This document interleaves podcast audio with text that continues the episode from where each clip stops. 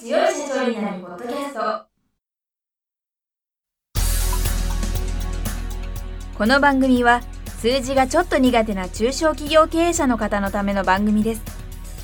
日頃から多くの経営者の相談に乗っている中小企業診断士と税理士の2人の対談形式で中小企業の現場の目線から専門知識を分かりやすく解説します。会社経営に数字を上手に活用していただくために会計税金融資などをテーマにお伝えしていきます。こんにちは。中小企業診断士の六角です。いつも数字に強い社長になるポッドキャストをお聞きいただきありがとうございます。今回もゲストに中小企業診断士の伊藤和彦先生をお招きしております。伊藤先生今週もよろしくお願いいたします。よろしくお願いいたします。前回はですね伊藤先生が経営する BCC さんを上場させましてその後資金調達が容易になりまた従業員の方のモチベーションも向上したというメリットをお伺いしたんですがもう一つちょっと伊藤先生にお伺いしたいんですけれどもやはり上場するとお客さんに対しても胸張って営業ができるっていうことになるかと思うんですけどもそういった実感はあるんでしょうか？はいありがとうございます。まさにその上場会社になることで新しい取引が生まれることもありますし、まあ、お客様もやはり安心して当社とのご契約をしていただけるようになるというそういった意味でのメリットっていうのはもう数多くあります。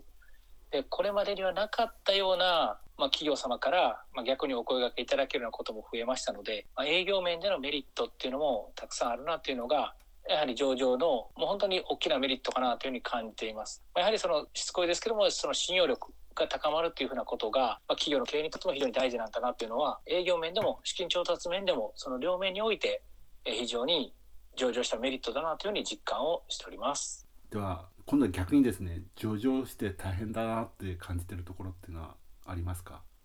はいこのデメリットといいますか大変だなと言われるところっていうのはこれはこれで当然ありまして私は経営者でございますので当然あの当社の株価株式に関しては責任がございます。株価が下がればですね多くの株主の皆様にご迷惑をおかけしますし、まあ、それこそ、まあ、いわゆる株価のですね表示されてるようなのヤフーファイナンスみたいなものの掲示板とかを、えー、僕も時々見させてもらうんですけど株価が下がった時には、まあ、本当にいろんな書き込みがされます、まあ、書き込みを見るたびにすごくもう心も痛みますしああもっと頑張らなきゃとも思います。つまりやはりその上場したからこそ多くの株株主の方々が当社の株を持っていただけるわけでございます。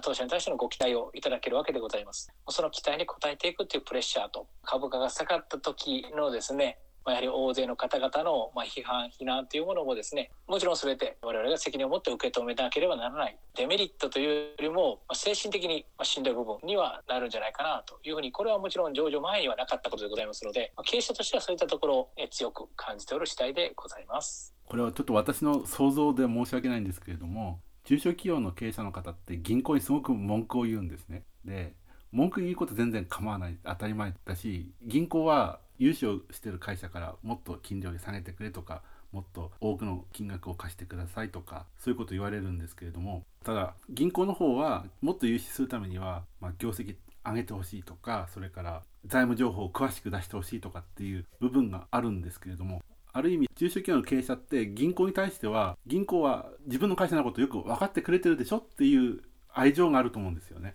だからもっと資金調達に融通聞かせてくださいっていう要望が来ると思うんですけども。上場すると株主と経営者の間ってすごい緊張関係が銀行と中小企業経営者の何万倍も大きな緊張関係が生まれるのかなっていう想像してるんですけども伊藤先生どんな感じですか？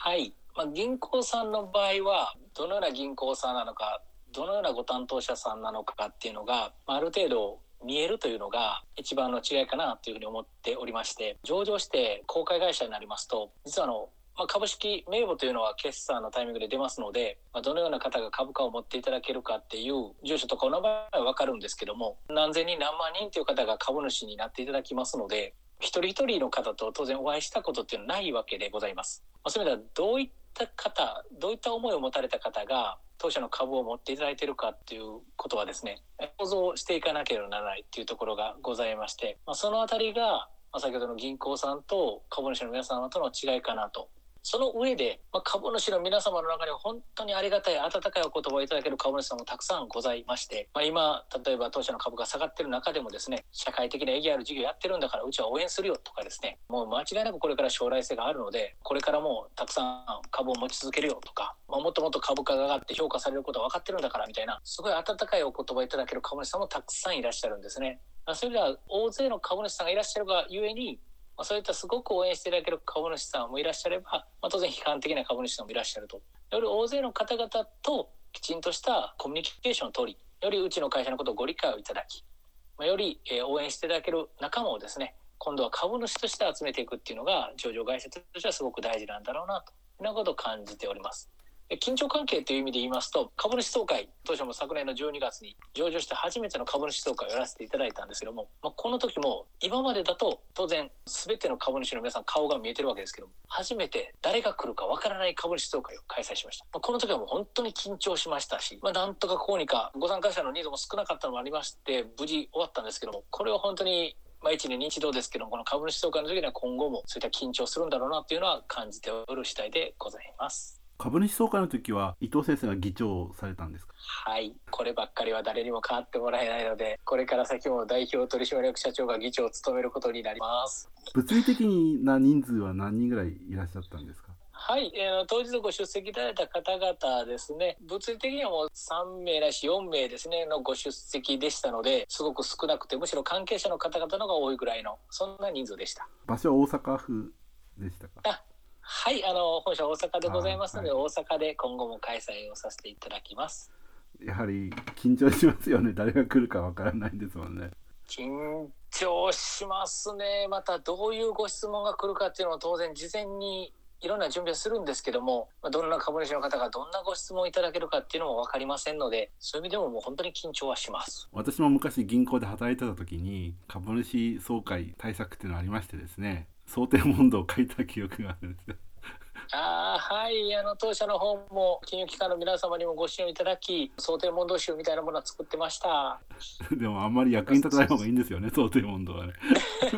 そうですね。比較的あの難しいご質問に対しての問答を作っておりますので、まあ、ただあの本当におかげさまであのご参加いただいた株主の方々がですね、まあ、今回非常にあの温かいといいますか当社のことを応援いただいている株主の方にご参加いただきましたのでむしろ株主総会は勇気づけられたなってそんな印象です。私も昔銀行で働いてて自分の勤めてた会社の株主総会を見たこともあるしあとはフリーランスになってからもですね自分が株を持っていた会社の株主総会に出たことあるんですけれどもやはりそれを見てると出席する株主ってその会社のファンなんですよね。なんか伊藤先生の話聞いて株主って怖い存在かなと思ったら応援する存在だなっていうのが分かってやはり両方いると思うんですけどもね。なんか配当がもらえないとか株価が上がらないっていう不満を持つ人もいるんでしょうけど応援してくれる株主さんと直接会えるっていうのは経営者としてモチベーション高くなりますね。あはいおっしゃる通りです。ですのでそういった当社のことを応援いただける株主の皆様ともちろん緊張関係はあってもですねそういった方々の声応援の声をしっかりと受けてこれからも成長させていきたいなというふうには思います。ただやはり何にもしないで応援してもらえるってわけにいかないのでやはり前々回お話しいただいたんですけれどもきっちりとディスクローズをしていかなきゃいけないし管理体制コンプライアンスもきちんとやんなきゃいけないっていうそういうことをすればそういう応援してくる株主さんに応援してもらえるっていうことになると思うので上場することを私は日本の会社に増えてほしいと思うんですけれどもそれって単なる上場っていうことではなくて会社を強くするためにそういうその管理体制を、ま、実践できる応援してもらえる会社になるっていう意味で上場する会社が増えてほしいなって思ってたんですけども伊藤先生の話を聞いて本当にそうだなって改めて感じました。はい。六角先生のおっしゃってただいた通りでございまして当社も上場の審査この準備という過程は大変ではありましたけどもさっきも申しましたまあ一番良かったなと思うのは当社 BCC 株式会社がこれから先も継続をしていく。事業を続けていく。という上で基盤というものをこの上場準備上場審査できちんと作っていくことができたなというふうに思っております。